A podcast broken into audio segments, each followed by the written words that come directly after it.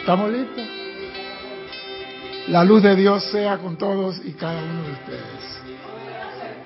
Totalmente. Mi nombre es César Landecho y vamos a continuar nuestra serie Tu responsabilidad por el uso de la vida. Pero primeramente quisiera recordarle a nuestros hermanos y hermanas que nos ven a través de YouTube y nos escuchan a través de Serapi Bay Radio, que hay dos sitios, uno por YouTube y uno por Skype, que usted puede decirme estoy vivo, estoy del otro lado, estoy sano, estoy completo, porque ustedes me están viendo y yo todavía no lo puedo ver ustedes. Así que la única forma de saber de ustedes es que ustedes me dicen, estamos bien, estamos felices, estamos alegres y estamos acá. Si tienen problemas con la internet, váyanse a la radio. Imagínense, están en el año 1900, se escuchaban esos radios grandes, uh, uh, uh, la voz de América. Váyanse a la radio y escuchen la clase. No se desesperen. Bien, vamos ahí al tema de hoy. Una querida amiga de las que comparten las clases conmigo los martes, me hizo una pregunta. ¿Cómo puedo averiguar a qué rayo pertenezco? Muy buena la pregunta, excelente la pregunta. ¿A qué rayo pertenece ella? ¿Cómo ella puede averiguar eso? Para hacer las invocaciones y el llamado en base al rayo. Y yo le contesté muy llanamente, utilízalo todos. Utilízalo todo. ¿Por qué? Porque uno al pegarse a un rayo descuida a los otros seis. Por estar, no, yo soy del rayo. Y hay una cosa, el ser humano, las cosas diferentes, la usa para la separatividad. ¿Cómo así? Por ejemplo, yo soy de Chiriquí y tú eres de Panamá. ¡Meto! O sea que las cosas diferentes, porque yo soy de Panamá, tú eres de Colón, el ser humano en su conciencia lo usa para separatividad. Y si yo digo, si yo soy del rayo verde y tú eres del amarillo o tú eres del dorado, en nuestra conciencia no ven unidad, ven separatividad. Y tenemos que llegar a entender cómo es los rayos, cómo funcionan los rayos. Le voy a decir algo, los rayos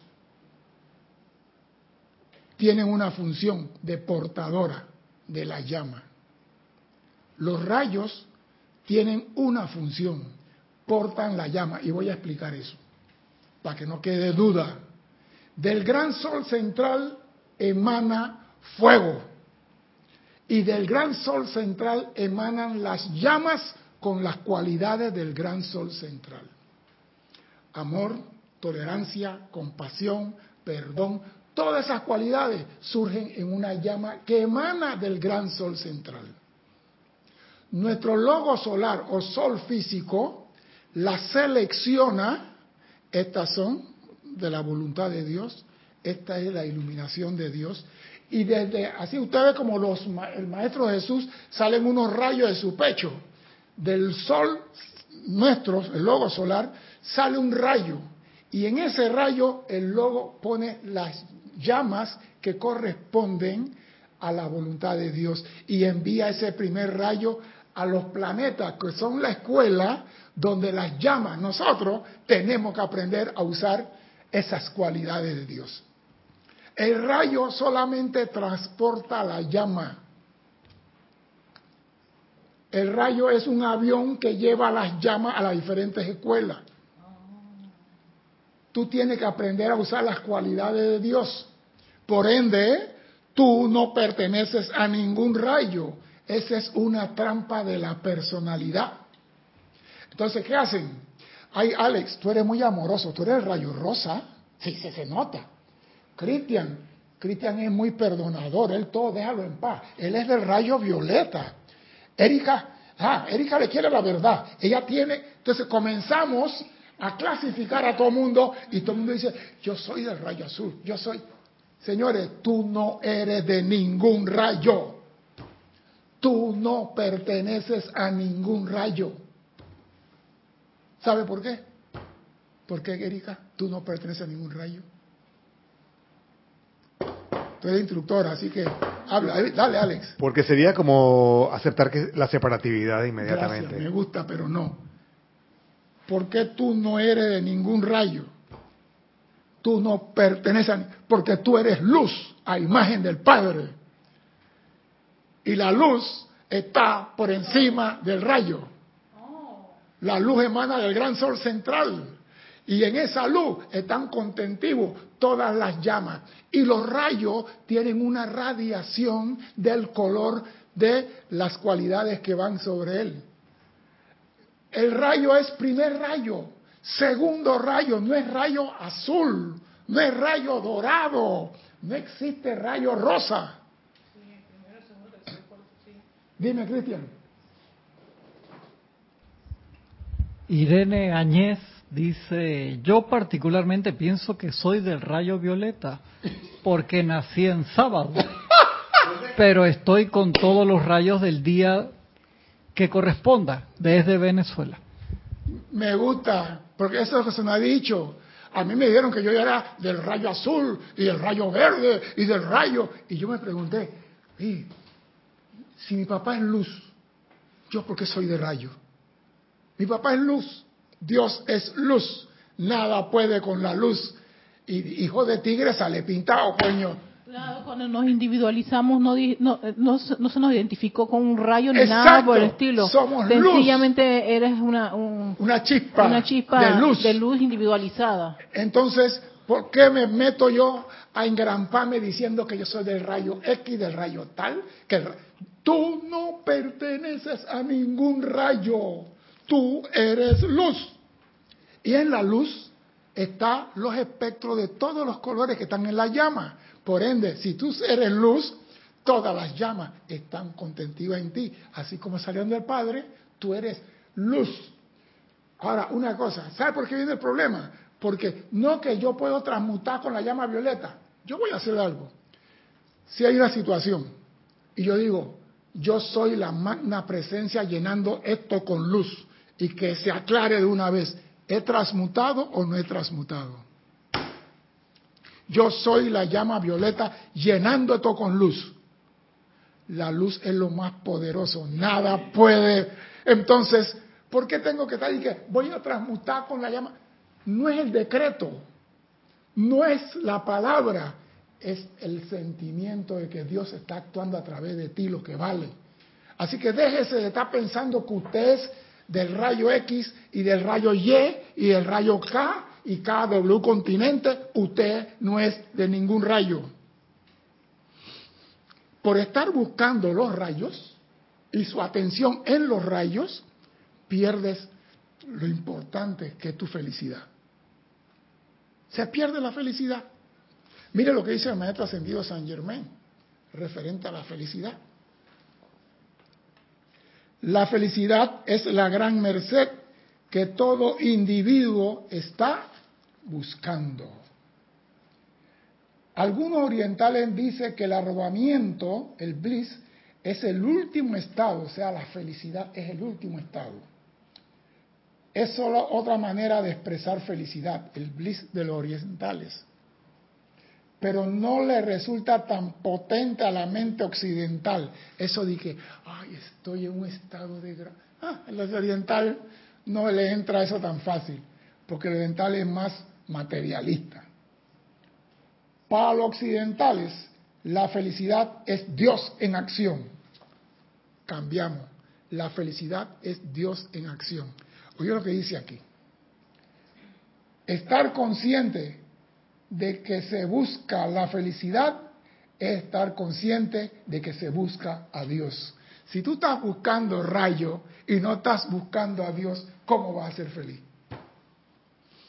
Si la mente humana cuando es diferente se para. Ah, tú eres chino, yo soy ruso, somos diferentes. Aunque seamos hombres, aunque seamos hombres, la religión no hace diferente. La bandera no hace diferente. El lenguaje no hace diferente.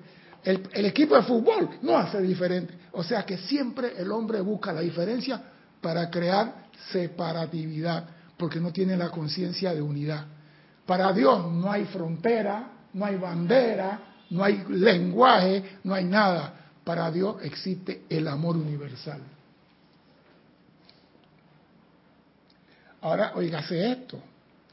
La felicidad permanente no se alcanza nunca, salvo a través de la adoración a Dios, la magna presencia yo soy, que está dentro, encima y alrededor del individuo.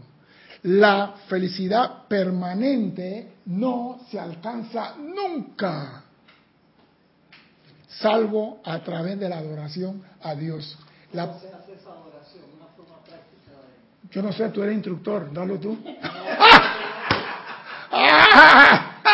Tú eres el que está dando la clase, yo estoy en la cabina. Ah, tú eres, tú eres- tú eres alumno. Eh, tú Está eres- tú eres bien. el que está La adoración a Dios es, ante todo, primero Dios. Esa es la mayor adoración a Dios. Si tú tienes a Dios de primero en tu mundo, Dios está contigo. Pero si tienes a Dios de chofer de repuesto, di que voy para los carnavales, Cristian va para Coronado, para allá, para la, la Laja en Coronado, a bailar para los carnavales y tiene a Dios de copiloto atrás. Eso no es adorar a Dios. Adorar a Dios es tenerlo primero en tu mundo, practicar la presencia. Ante cualquier cosa, amada presencia asume el mando. Eso es adorar a Dios. Y tener la certeza de que Él no te va a fallar, porque Él no te puede fallar. El que falla eres tú. Que no estás alineado, que no estás sincero, que no confías. Hay muchos factores que no vale la pena perder ahora. Pero adorar a Dios es tenerlo de primero en todo. La felicidad es una poderosa alquimia. Es uno de los purificadores más poderosos. Oído, la felicidad es uno de los purificadores más poderosos del pensamiento humano, del sentimiento humano, de la mente, del cuerpo, aura y mundo del individuo. Si tú eres feliz, ninguna de las cosas que te acabo de mencionar está en desarmonía. Si tú eres feliz con que hey, esta copita es de barro, pero es mi copita, gracias Dios mío, tú eres feliz, no hay sufrimiento. Tú eres feliz con lo que tienes al alcance. No estás pensando mañana cuando tengo un portaavión. No, tú eres feliz con lo que tienes. Tienes a Dios en tu mundo. Disfrútalo. Hay personas que se amargan porque yo quiero una casa y no he recibido la casa. Yo quiero un carro y no he recibido un carro. Yo quiero un marido. Hey, si no tienes, amada presencia, esto era mi problema. Ahora es tu problema. Manda al marido que anda buscando fulana. Se acabó. Y sigue viviendo feliz. No, porque digo, nos engrampamos por cosas materiales que no tienen importancia y perdemos la verdadera felicidad que es amar a Dios sobre todas las cosas. Si los estudiantes tan solo creyeran y experimentaran consigo mismo, encontrarían que pueden generar felicidad a voluntad.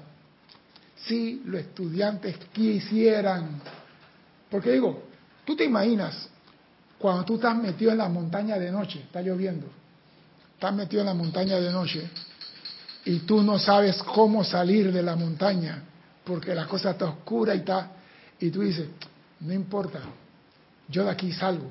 Y te llena de entusiasmo y de sentimiento, sales, porque cambiaste tu conciencia, tu atención está en que vas a salir.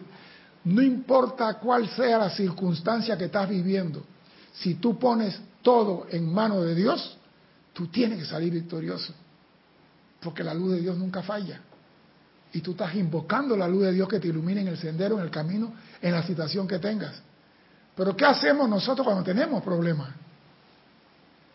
Glorificamos al problema, pensamos en el problema, hablamos del problema, vestimos el problema, maquillamos el problema. ¿Y Dios dónde está? Está en Bosnia. Eso es lo que hacemos.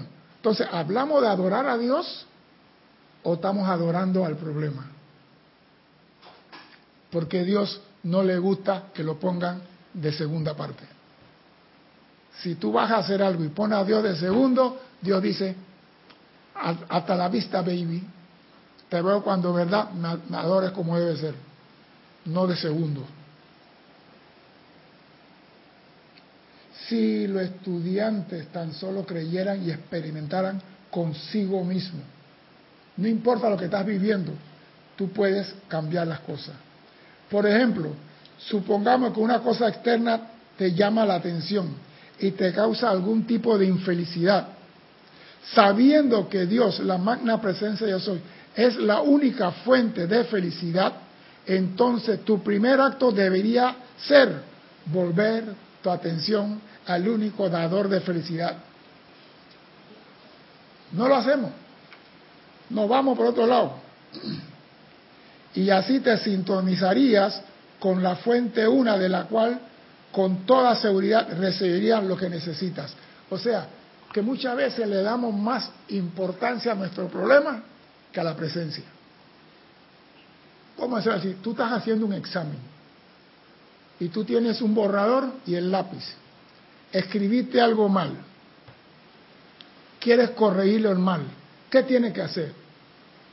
Agarrar el borrador y borrar. Tenemos Dios que puede borrar todos los problemas y no lo usamos. Nos enfocamos en escribir mal. Esto está mal, pero si sabes que está mal, busca la solución.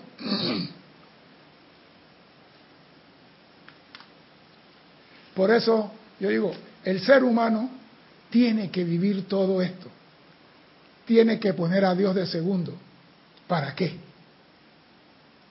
¿Por qué el ser humano tiene que vivir todo lo que está viviendo y sufrir?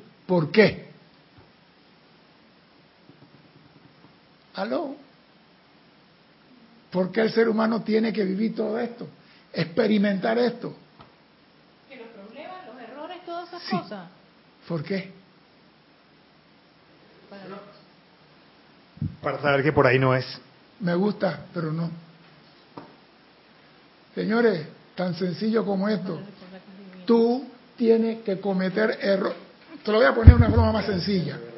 Usted comienza a manejar carro y comete 40 errores. Esos errores que te dan a ti. Dilo por radio, dilo por el micrófono. Experiencia. Oído, el error te da experiencia. ¿Y la experiencia qué te da? ¿Sí? ¿Qué te da la experiencia a ti? Bueno, vas subiendo las apuestas, vas, vas mejorando Sí, pero ¿qué te da? Te da una cosa. Conocimiento. No. No. Te da maestría. O sea que tú no puedes alcanzar la maestría si no has tenido error. Sí, porque el error te da la experiencia y la experiencia te da la maestría. Si tú no has cometido nunca un error en tu vida, tú has sido la santa paloma de que estás caminando la tierra y nunca has dicho nada fuera de contexto, nunca has podido transmutar nada, ¿qué experiencia tiene la transmutación en volver a buscar a Dios? Este no es el camino, tengo que... La experiencia te empuja al sendero, pero ¿cómo? A través del error. Si tú no tienes errores, no adquiere experiencia. Dime, Cristian. Otra forma. ¿Ah? No hay otra forma. No hay otra. Dime. Ahora te explico. Juan Martes, tienes varias respuestas. Juan Dale. Martes dice para buscar a Dios, Diana Liz para aprender, Juan Martes de nuevo dice sabiduría, Diana Liz dice te enseña, Michael Rojas dice elevación de conciencia. Todo eso está bien. Lo que pasa es esto. El ser humano tiene tres niveles de aprendizaje. Por golpe, por iluminación. Pero el hombre no está ni en iluminación ni por nada. El hombre está en el primer, en el primer, eh, la primer estrato. Aprende yo- por golpe. César, pero eso es lo que yo digo, que sí hay otra opción. Pero no la tiene, el hombre no la, to- no la toma. El hombre no la toma. O sea, el vivo. puede que sí, o sea, el- solamente el está el astuto, error, pero el también está la iluminación. ¿Sabe por qué? Tú puedes cometer un error y yo no lo cometo. No, espérate, tú cometes un error. Yo no lo cometo, pero aprendí de ti. De tu error yo aprendí. Y aprendí, ¿por qué? Porque yo la República mire y aprende. Ah, exacto. O sea que alguien va a meter la pata para que los otros aprendan. A ti te han dicho, cuando llegas a tu casa y huele a gas, no encienda un fósforo, porque algún tonto lo encendió y se fue para el otro mundo. Entonces ya tú aprendiste por el error de otro, asumiste la experiencia de otro. Pero una cosa que es importante, el error, te, cuando tú lo analizas, cuando tú te pones a pensar, usa lo que tiene aquí, en medio, entre las dos orejas, y tú dices, ¿qué fue lo que hice mal? Y tú puedes corregir, tú avanzas. Pero el ser humano tiene la costumbre de cometer error y no avanza. O pensar que, no, o pensar que el error es un problema que, que no debe haber, no debe existir. No, es que el error tiene que existir, porque el error es parte de la escuela. El error es parte de la escuela. Es que esto me recuerda cuando Gautama salió de la de ¿cómo se Exacto, llama? gracias. Cuando Gautama salió de, de su, la de su de su círculo, De su su círculo. esfera, de su burbuja y vio enfermo, vio muerto, vio y dice, ¿esto qué es? ¿Por qué? Porque él estaba en una burbuja. Él no tenía ninguna experiencia de muerte, de enfermedad, de resurrección, de nada. Entonces, la experiencia del hombre está en los errores que se comete tanto él como su hermano. Cuando un hermano va a cocinar, vamos a ponerlo así, la mujer va a cocinar por primera vez, siempre se le queman los huevos. La mujer está friendo huevos y se le queman los huevos. La mujer va a cocinar, el arroz o la carne le queda con mucha sal o bajo de sal. ¿Hasta cuándo comete ese error? Hasta que aprenda el punto necesario de sal. Y esa, ese aprendiz, ese error le llevó a ella a tener una concentración, una actitud de aprendizaje, ya aprendió. Y después es una chef, te hace bistec encebollado, bistec a la creme, bistec relleno con esto, y te hace todas las cosas y, y te lleva a tu casa. ¿Qué tenemos hoy? Sorpresa. Porque los errores la llevó a la experiencia y la experiencia a la maestría. Si no hay error, no hay... Por eso que yo me opongo en los ceremoniales que transmuten todos los errores del mundo. Nos están quitando la formalina para hacer los muñequitos de la práctica. No tenemos que transmutar, tenemos que elevar la conciencia de la humanidad a que hagan lo mejor de sí a cada momento y no transmutarlas. ¿Tú te imaginas que este mundo no hubiera nada que transmutar? Todo plácido, todo limpio, bonito. ¿Qué planeta más pendejo? Y perdón el francés. El hombre va a tropezar y se va a caer, pero el hombre debe levantarse y seguir feliz. Porque mientras tú tengas vida, tú te puedes levantar. El que está muerto no se va a levantar. Así que no importa cuán hondo tú hayas caído, si tú dices, Dios mío, te puedes levantar, porque Dios, a pesar de tu caída, te está dando vida. Y tú nada más tienes que levantarte y decir, Padre, vamos para adelante, tú estás conmigo. Y no importa si caminas con zapatos florcianos descalzos, sé feliz. Sé feliz con lo que tú tienes. La idea que debes seguir cuando sientes algún tipo de pensamiento o perturbación y deseas volverte hacia Dios es hacer lo siguiente y derivar de ello una gran asistencia o enseñanza. Ponte de pies y haz los movimientos como si estuvieras quitándote un vestido que no quieres. Arráncate el, arrancándote el vestido. Luego, haciendo como si tuviera en la mano el vestido que no quieres, lo dejas caer dentro de la llama violeta consumidora. Si tú tienes pensamientos que tú no quieres, agarra todo eso, envuélvelo y visualiza la llama violeta y tira eso.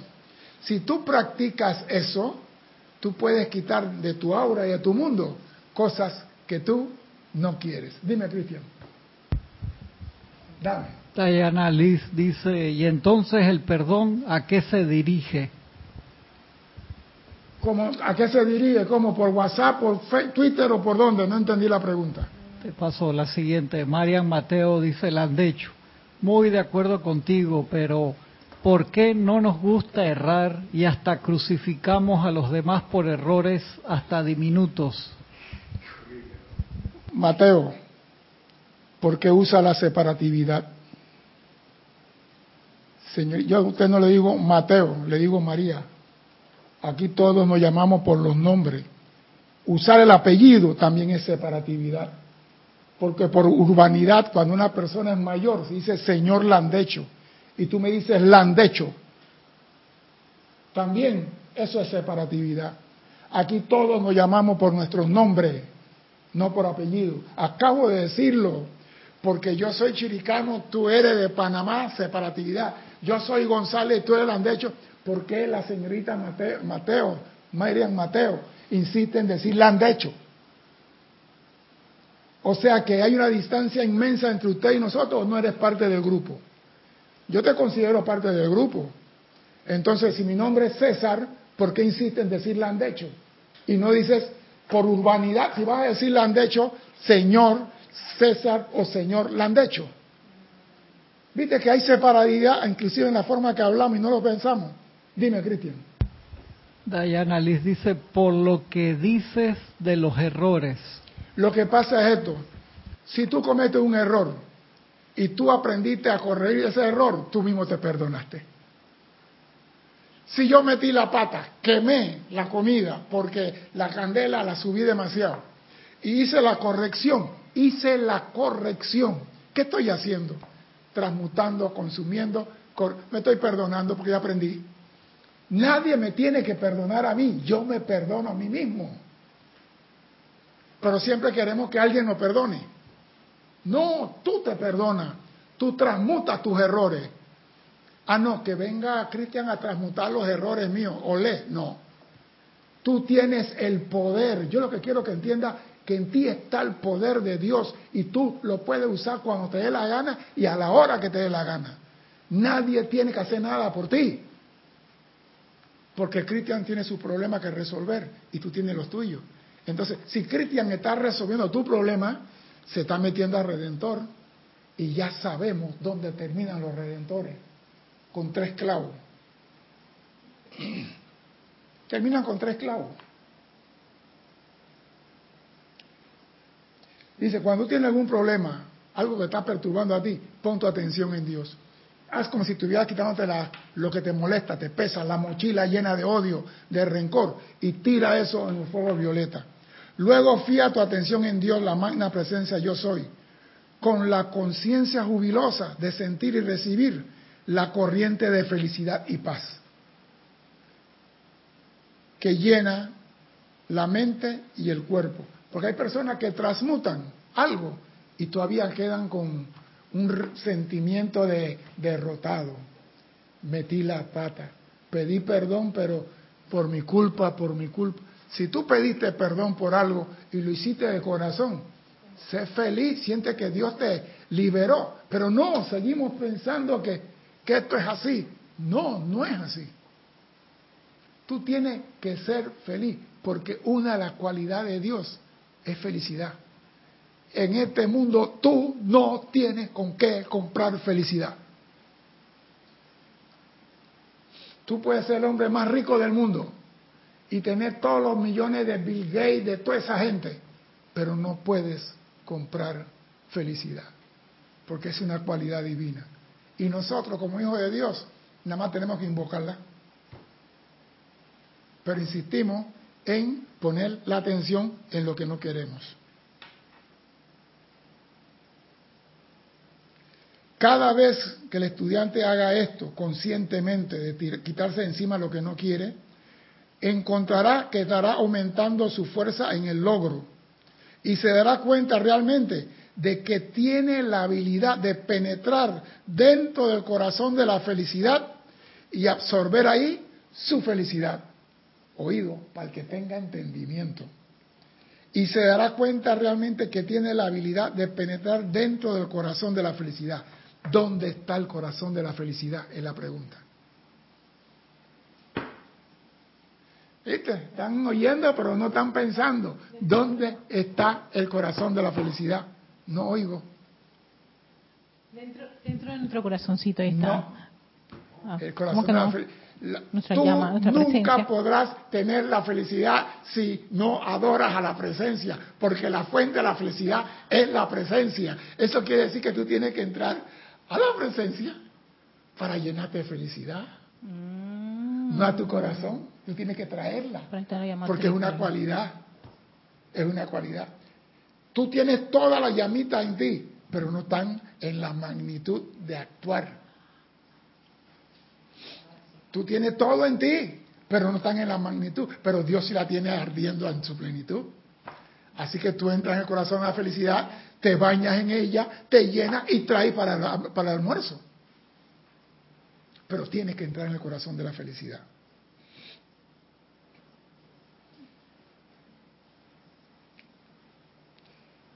Penetras dentro del corazón de la felicidad y absorbe allí su felicidad.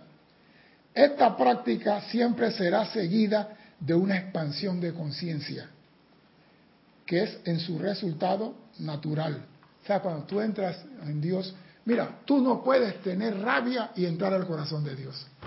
Tú no puedes tener odio y entrar al corazón de Dios. Tú no puedes tener ninguna de las cualidades humanas perniciosas y contaminosas y entrar en el corazón de Dios.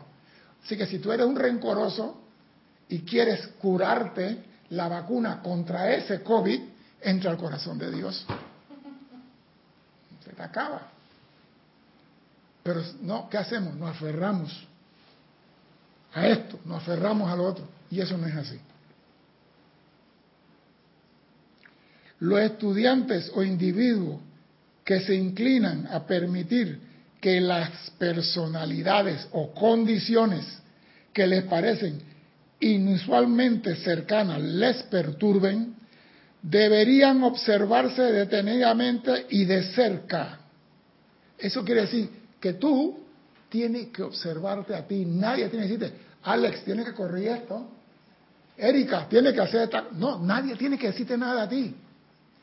Tú tienes que observarte detenidamente y de cerca.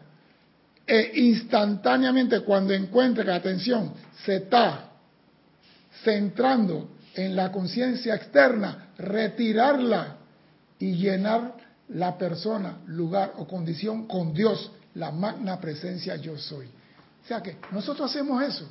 Estamos meditando, disque meditando, om, om, om, om. Y de repente la mente se va para Meyugore. ¿Y qué hacemos? Peleamos con la mente. Ven para acá, estoy meditando. ¿Y, ¿Y dónde está el amor que tú estabas sintiendo? Se fue todo por el inodoro. ¿Por qué? Porque tu atención, que debía estar poniendo en Dios, la pusiste en la mente que se fue. Entonces, en vez de ponerla en la mente amorosamente y traerla a su lugar que le corresponde, te enojaste. Ya te saliste del corazón de Dios. Y eso lo hacemos acá rato con todo el mundo. Con nuestros hijos, con nuestra señora, con nuestra mamá, con nuestro abuelo, con el querido, el amante, el chulo, con lo que usted quiera. Dime, Cristian. Dice Diana Liz, ok, en el corazón de la presencia, pero porque tú lo dijiste. Porque yo lo dije. ¿Ah? ¿Cómo? Porque yo lo dije. Aquí que me, me aclare eso, eso me huele a guerra. Que me aclare eso porque yo lo dije. Yo estoy leyendo lo que dice el maestro San Germain, así que que me aclare eso. No entendí la pregunta en sí. En el corazón de la presencia porque yo lo dije. No. Y dice, ok, en el corazón de la presencia, pero porque tú lo dijiste. No, porque eso no es así. La clase no la estoy dictando yo, aquí está el libro, aquí está el libro. Y lo dice el maestro San Germain. Y esta clase fue dictada el 29 de agosto de 1932. Yo no estaba ni siquiera por la vuelta a la esquina. Pero no importa, vamos a esperar que ella aclare eso, que, que- que es lo que dije yo.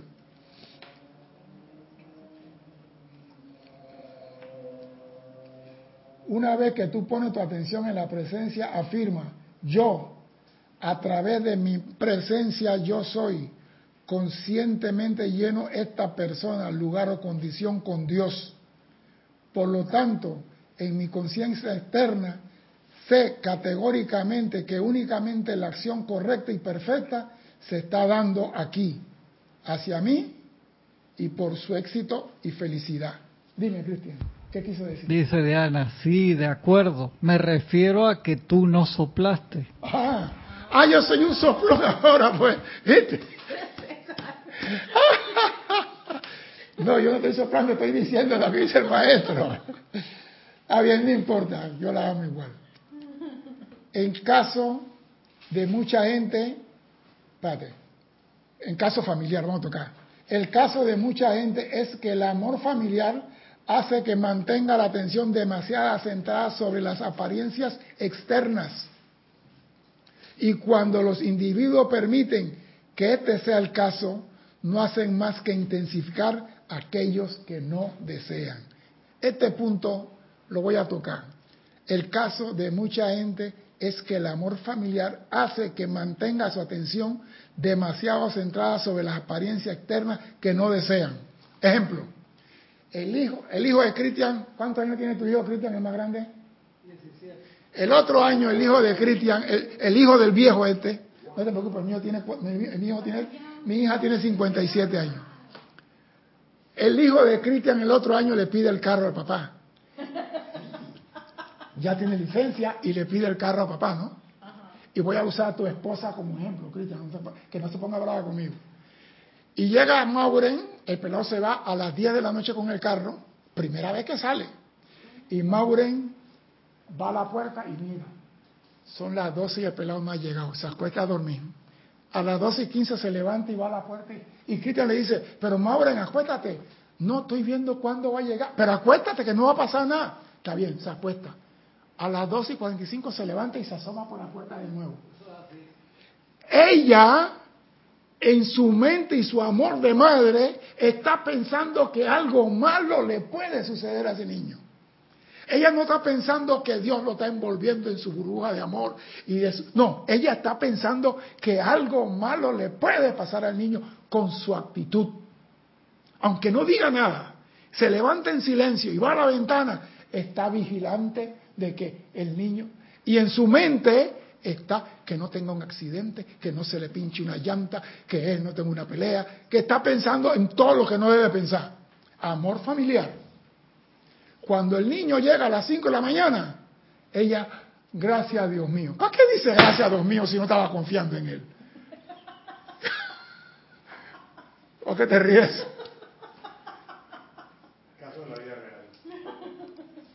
No, pero a la gente no le gusta que tú le digas eso. ¡Ey! Se fue. Amada presencia, ese es tu hijo. Te encargo que lo cuide y lo proteja.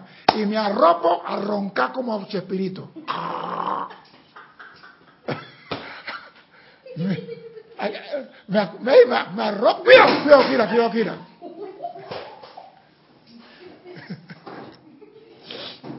Me arropo, me arropo de pie a cabeza y me acuesto a dormir. ¿Por qué? Porque he puesto a mi hijo en manos de Dios. Pero no hacemos eso. Yo me acuerdo que la señora se levantaba y miraba por la puerta. Y yo, ¿qué estás haciendo? Viendo cuando llega fulano. A la segunda la agarré. Acuéstate. No, acuéstate. ¿Tú crees en Dios? Entonces, ¿por qué rezar todos los días si tú no crees en Dios? La señora estaba viendo si fulano, Se llevó el carro el pelado. Entonces ella se asomaba al balcón. Tú sabes que yo vivía arriba, ¿no? Ella se asomaba y yo la vi, la vi como... En una de esas yo sentía cómo se movió y la veo que va al balcón. Y yo, ajá. Y cuando regresó y se levantó de nuevo, la agarré. ¿Para dónde va? No al balcón. ¿Hace qué? A ver cuando venga. A ver qué, acuéstate. No, acuéstate. ¿Tú crees en Dios? Sí, mentirosa. Ah, me puse una cara de ogro. ¿No crees en Dios? Acuéstate. Deja que Dios se encargue de protegerlo. Pero al amor familiar llevamos la atención a cosas externas que no deseamos para nuestros hijos. Y tanto las mujeres, muchas personas, han pensado que el hijo ha tenido accidente, accidente, ¿Y qué tú crees que termina sucediendo? Donde pone tu atención, ahí estás tú, eso atrae a tu mundo. Entonces, atención, eso que dicen que aman a su mujer, a su marido, a su esposa, cuando salen de la casa, amor familiar, déjalo en manos de Dios. Y tú, sé feliz. Acuéstate a dormir. Ah, no, yo tengo que estar vigilante. Dios te pidió ayuda a ti para cuidar a tu hijo. Por favor. ¿Por qué ustedes se ríen? imagina- y solamente imaginarme a Dios preguntándote a ti. Por favor. Vigila, vigila. Si los padres asumieran con respecto a sus hijos la actitud de que no hay ninguna personalidad actuando en esto, lo único que hay es Dios en acción. Ahí está. Oh, eso es lo que dice el maestro que un Sí. padre debería decir cuando No hay ninguna personalidad, yo me quito del medio actuando en esto. Lo único que hay es Dios en acción. Es todo. Y sé feliz. Ah, no, yo tengo que ver qué está pasando, que llegó, que la muchacha. Te estás metiendo de por medio. Lo único que hay es Dios en acción. Él no te pidió ayuda a ti. Él no quiere que tú hagas nada. Él quiere que tú vayas a dormir. Si hacen esto, estarán haciendo lo máximo para ayudar a sus hijos. Si hacen esto, que quitas la personalidad tuya, que es la que daña todo, estaría haciendo lo máximo para ayudar a sus hijos. ¿Tú quieres ser feliz? Te estoy diciendo lo que tiene que hacer. El esposo no ha llegado. Ay, ¿le habrá pasado algo? ¿Se habrá- No, el señor se quedó hablando con el vecino en la esquina. Yo no dije nada. Yo no dije nada. Se quedó hablando del vecino, del cómo van a pintar la Navidad, la barriada. Y la mujer dije, ¿estará preso? No, porque la mente, la- la- si uno le pone atención a la mente, ella comienza a tejer unos tapices negros, oscuros. De ahí salieron las De ahí salieron las telenovelas. Y el programa que se llama Sombras Tenebrosas. ¿Sí? Un programa de los años 50 sí, por allá. sí, que todo era macabro, todo era... ¡Ey! Relájate, sé feliz. Amada presencia, asume el mando. A mí me gusta esa vaina. Amada presencia, asume el mando. ¿Eh? ¿Por qué? Tú me dijiste a mí que cuando yo necesitaba auxilio que te llamara. Asume el mando, pues. Y no, como que no, tú no te puedes escapar, ven para acá. Agarra y lo agarra, ven para acá. Ey, si Dios, Dios dice, si ustedes me hicieran el llamado, yo actuaría por ustedes. Pero no lo hacemos el llamado. Ay, no tengo para pagar la matrícula de la escuela. Voy a llamar al diputado para ver si me puede ayudar. Sí, te va a ayudar, pero es temporal. Entonces, si tú dices, amada magna presencia, necesito pagar la matrícula de la escuela y no te llega ni un centavo, ¿qué está pasando? ¿Dios no tiene plata o yo estoy haciendo algo mal? Ah, no le echamos la culpa a Dios. Dios me dio la espalda. A mí no me quiere dar nada. No me quiere. Me vio como el hijo adoptado. El único que él tiene de Jesús. Yo soy adoptado. Por eso no me da ni un real. Pero si tú dices, amada presencia, yo quiero resolver la situación porque tengo que hacerlo. Yo sé que para ti no hay un problema, pero para mí sí es un problema, para ti no lo es. Ayúdame a resolver esto. Y si lo haces con sentimiento y con fe, hay respuesta. No voy a contestar eso. Que ya sea serio.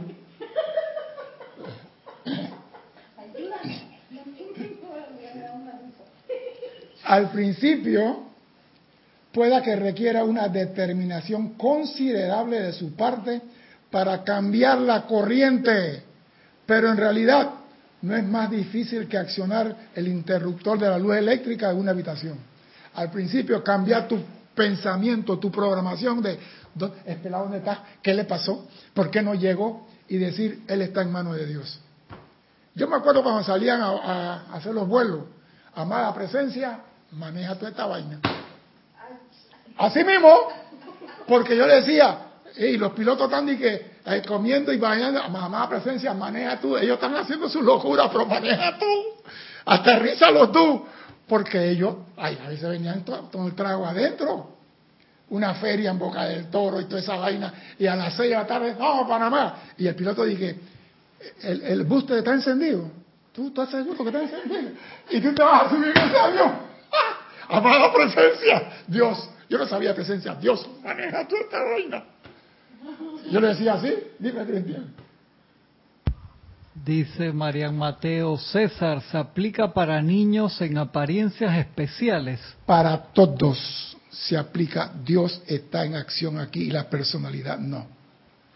Tú puedes usar, a lo, mira, Leo, no hay restricción para usar el poder de Dios. Que eso se elimine de nuestra conciencia, que no podemos. Yo no soy digno que entre a mi casa. Eso es una gran mentira. Tú puedes usar a Dios cuando te dé la gana, hasta para la planta que tiene en la puerta de la casa. Si tú ves la planta está media arrugadita, mi amor, ¿qué te pasa? Y si no, le voy a dar un video a mi señora cómo le habla las orquídeas.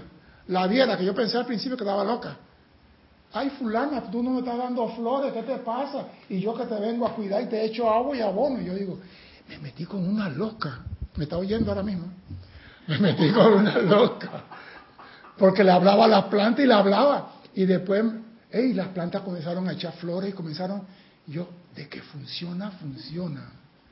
Tú le hablas a la planta y la planta responde porque tienen sentimiento y tienen vida y responden a una llama triple como tú. Así que tú le puedes hablar a cualquier persona, no importa la edad que sea. Tú puedes utilizar la energía de Dios. Dime, Cristian.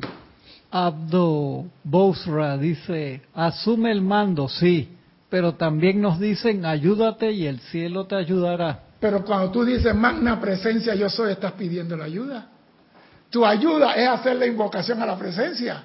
La presencia no vaya a decir, oye, Abro, yo sé que en tu cartera no tienes 5 dólares, te voy a dar 10 mil. Él no va a hacer eso. Tú tienes que decir, Dios mío, estos 5 ni para el taxi.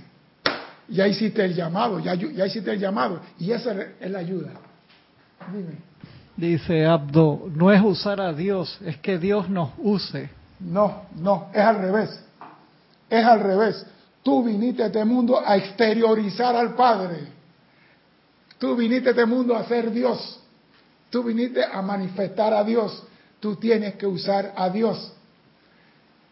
No puede ser que Dios me use y te queda esperando que Dios te use y te van a decir, no, hijo, tú fuiste a exteriorizarme a mí. ¿Tú te imaginas que el, presidente está esperando que el embajador actúe y el embajador no dice nada? El embajador está callado. Estoy esperando que el presidente actúe. No, tú eres el embajador de Dios aquí. Tú tienes que utilizar los poderes de Dios. Úsalo, porque eso es lo que te va a hacer grande. La razón por la que los individuos encuentran esto difícil de hacer es que no cortan de raíz las condiciones perturbadoras.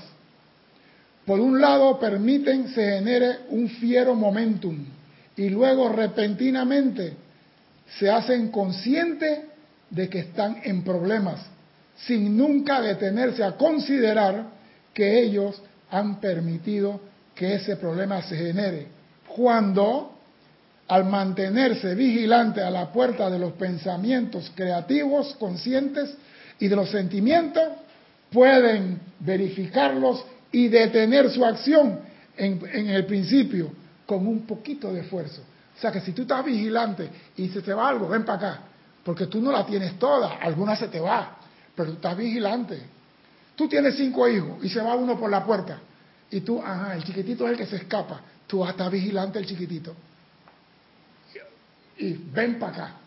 Y cada que corre por la puerta, ven para acá. Hasta que él se aprenda a que no tiene que correr por la puerta. Pero tú tienes que estar vigilante. No que la madre que... Tú viste un niñito con un pantalón azul y una camisa verde por aquí. Y usted estaba... Yo estaba en la caja pagando y el niño se fue corriendo. Mi mamá, tú hacías eso y todavía estoy dándote palo. En el tiempo antes, ¿no? Que daban palo. Dime, Cristian.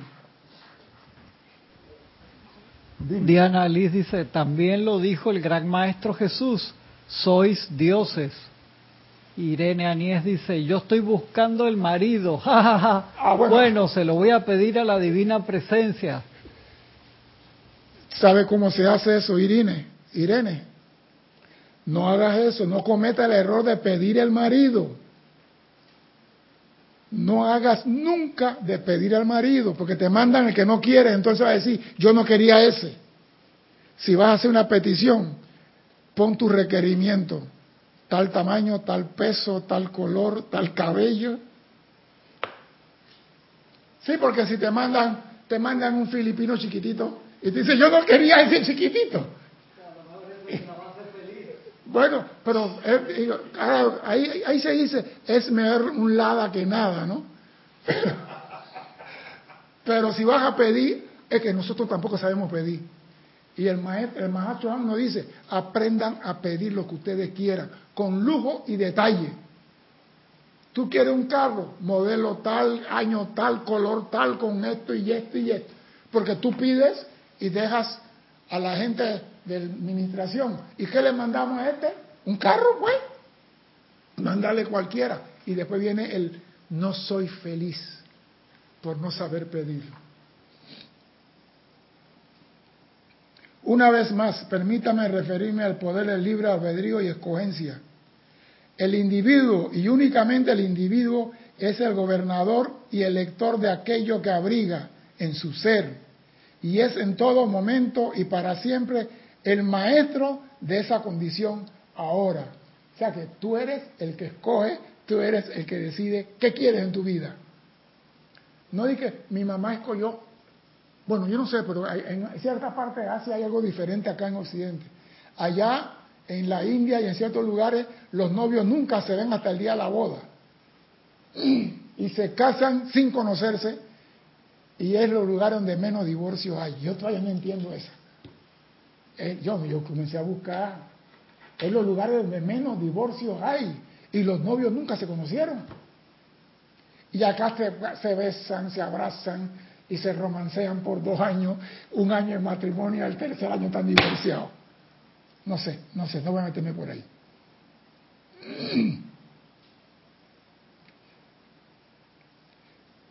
El individuo es únicamente el responsable de lo que abriga en sus pensamientos y él es maestro de la condición que ahora está viviendo. Porque esta actividad en particular no requiere de ningún estado especial de desarrollo usar tu mente para aquello que tú no quieres, no necesitas maestría ni experiencia. Tú puedes pensar en cualquier barra basada sin necesitar experiencia. Sino que puede ser ejecutada con éxito por todo aquel que lo intente con sinceridad. O sea que si tú de verdad crees que tu problema es grande, el problema se va a intensificar por tu creencia en el problema. Cuando tú puedes cambiar de conciencia, cambiar esa corriente y decir, el único grande en mi mundo es Dios. Y él, con él soy invencible. Eso es todo lo que tenemos que hacer. Al acudir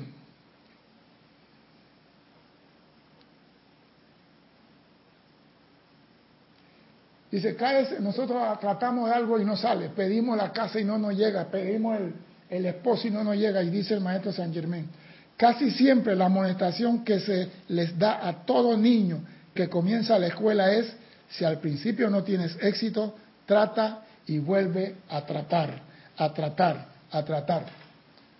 Dime. Dime, dime. Eh, dice Diana, por favor, ¿de qué libro estudiamos hoy? Y Aldo Boustra dice, mejor que le pida a Dios, Él sabe mejor lo que nos conviene. El libro es Instrucción de un Maestro Ascendido, Maestro Ascendido San Germain. Instrucción de un Maestro Ascendido. Al acudir con sinceridad a la luz de Dios, la magna presencia yo soy, no podemos fallar, porque no solo tenemos nuestro propio poder divino que viene a nuestro auxilio, sino que también hay otros magnos poderes que están atentos a la oportunidad de ayudar. O sea, cuando tú pides amada presencia, yo, hay muchos seres de luz que dicen, yo te puedo ayudar en esa. ¿Y cómo te van a ayudar? Dándote una idea de cómo puedes resolver el problema o encontrar una solución más rápida. Dale, pues. Dale, pues.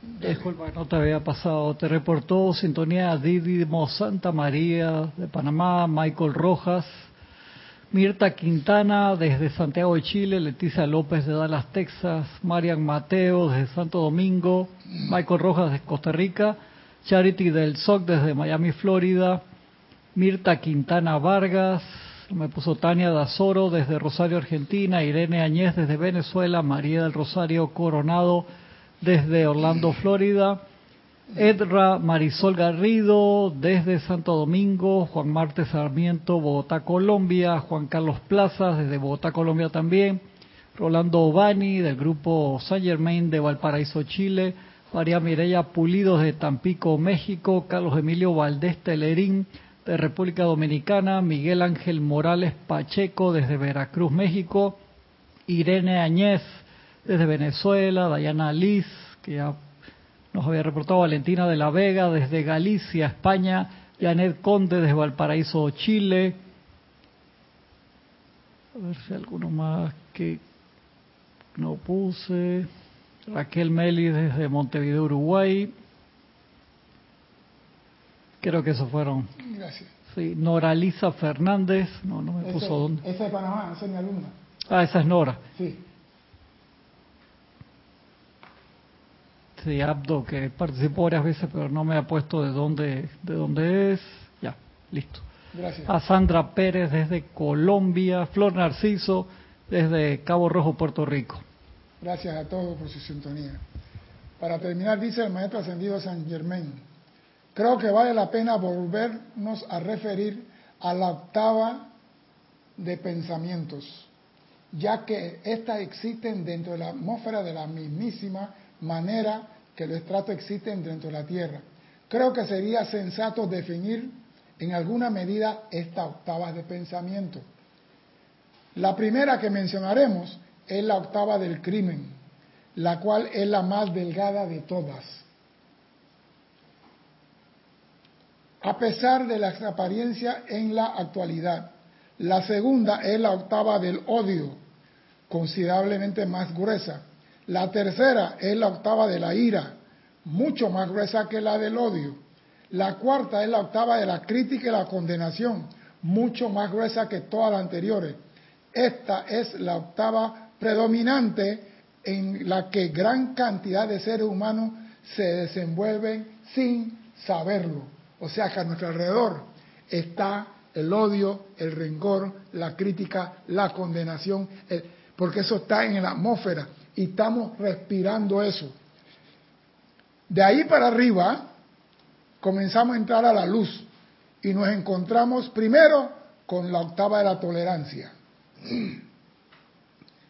Del nivel del crimen para abajo, encima de eso está la tolerancia. Vamos para arriba. Que es la voluntad de darle a todo libertad de pensamiento y palabra. Y luego encontramos la octava del júbilo, en la que nos encontramos regocijándonos en el reconocimiento del poder divino en nosotros. La felicidad. La siguiente es la octava del amor puro, de la cual inequívocamente sentimos la presencia de Dios, la magna presencia Dios soy en acción.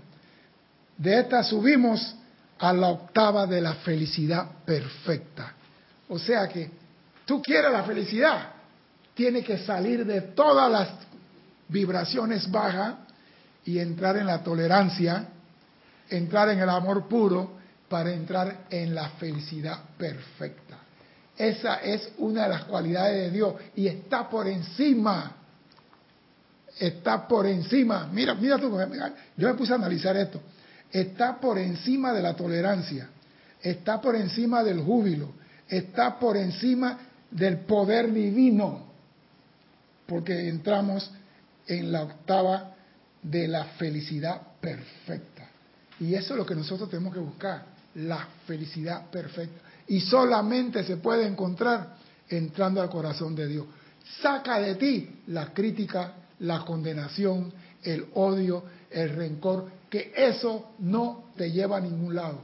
Porque cuando tú odias a una persona, no la has olvidado. Tú odias a una persona y te levantas en la mañana, el primero que tiene en la mente es la persona que odias y no a la presencia.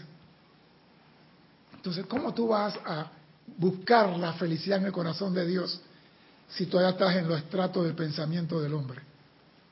Estás en la crítica, el odio, la condenación. Tú tienes libre albedrío. Tú sabes lo que te es bueno y lo que no lo es. Tú sabes cómo usar el poder de Dios. Tú no eres ningún rayo, quiero repetir eso. Tú eres luz. Y como luz eres eh, imagen y semejanza de Dios y puedes usar la energía de Dios para bendición tuya y de toda la humanidad. Mi nombre es César Landecho.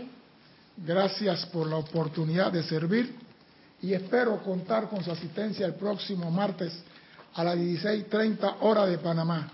Hasta entonces, sean felices. Muchas gracias.